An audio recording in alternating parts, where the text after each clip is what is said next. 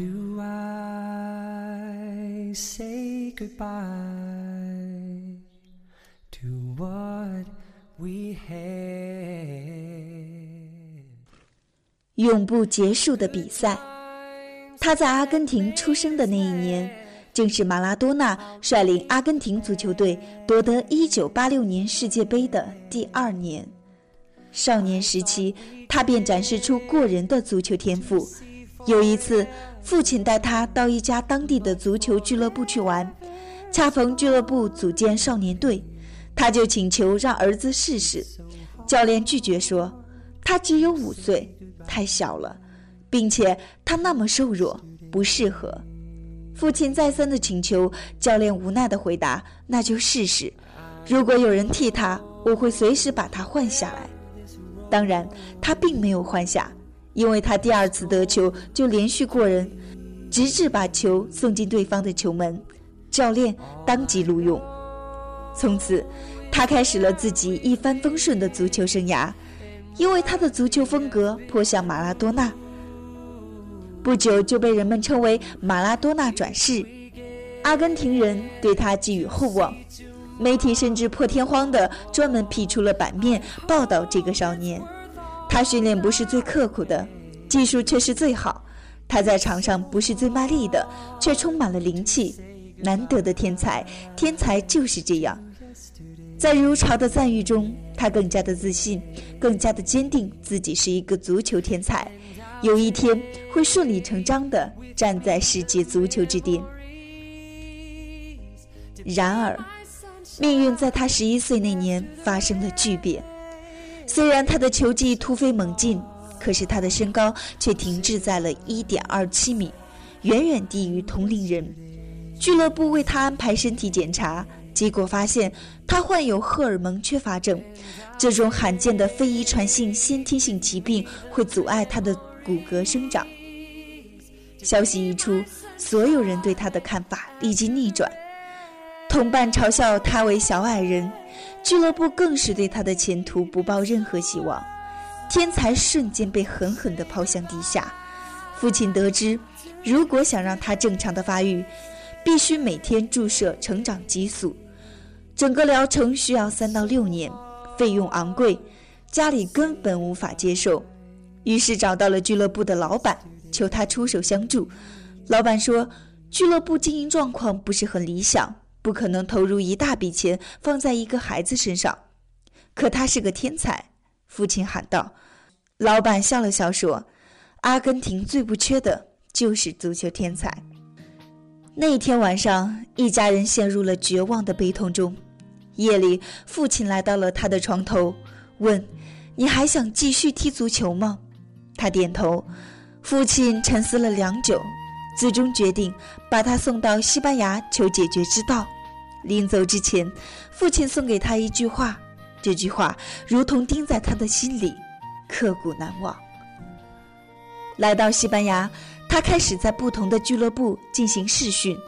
在巴塞罗那，他在一场少年队的比赛中打进五球，征服了俱乐部的官员，他们同意收留他。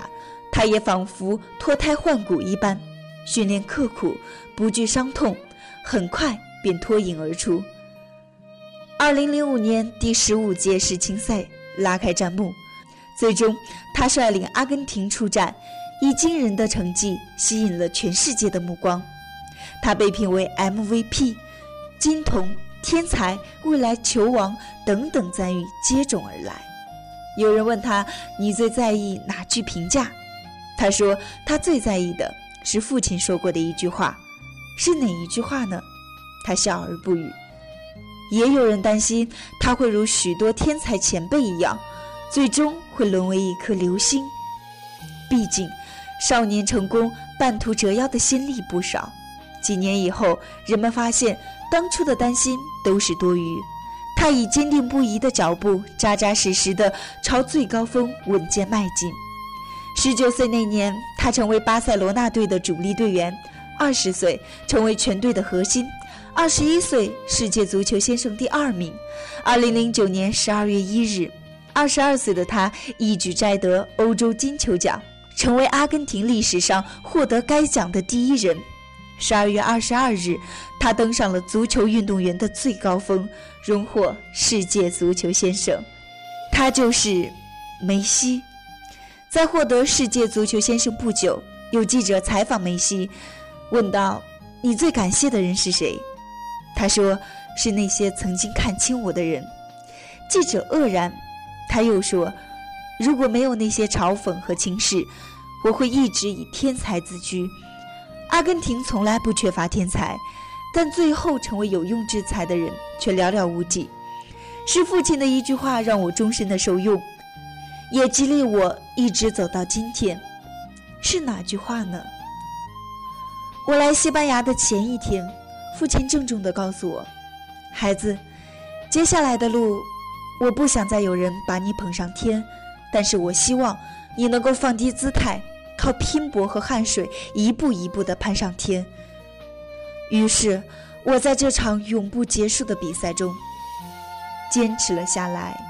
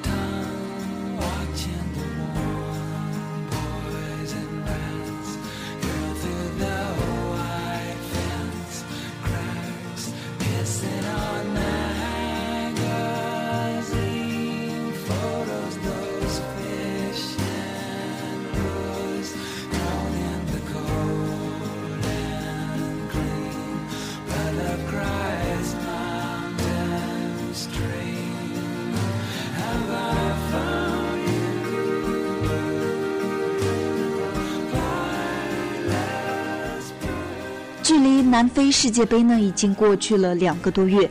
这篇文章呢，写于二零一零年。我之所以分享这篇文章，是因为我个人非常喜欢梅西。二零一零年的那个夏天，尽管快要期末考试，可我还是偷看了阿根廷的那场比赛。梅西在输的时候，我个人感觉到非常的遗憾。当时呢，也是情绪非常激动，哭了。呃，二零一四年南非世界杯决赛的时候，我打开电视，虽然错过了上半场，但比分零比零。最后加时赛的时候，阿根廷输了时候，我又一次的心痛了。从二零一零年到二零一四年，我也长大了四岁。虽然情绪的表达不会再那么的外在，可是心里依旧为梅西感到遗憾。呃，当我看到他在领奖台上的时候，那种遗憾的眼神和无奈的眼神，嗯，我就感觉，虽然我当时是在上海，离他离南非呢是非常的远，但是我个人还是感觉痛的特别的近。呃，梅西曾经说过，他说他愿意用所有的荣誉去换回一座大力神杯。可是四年可能会有很大的变化，我只愿四年之后。梅西还是梅西，我还是我，但是我又会隐隐约约的感觉，会有一些的不一样在里面。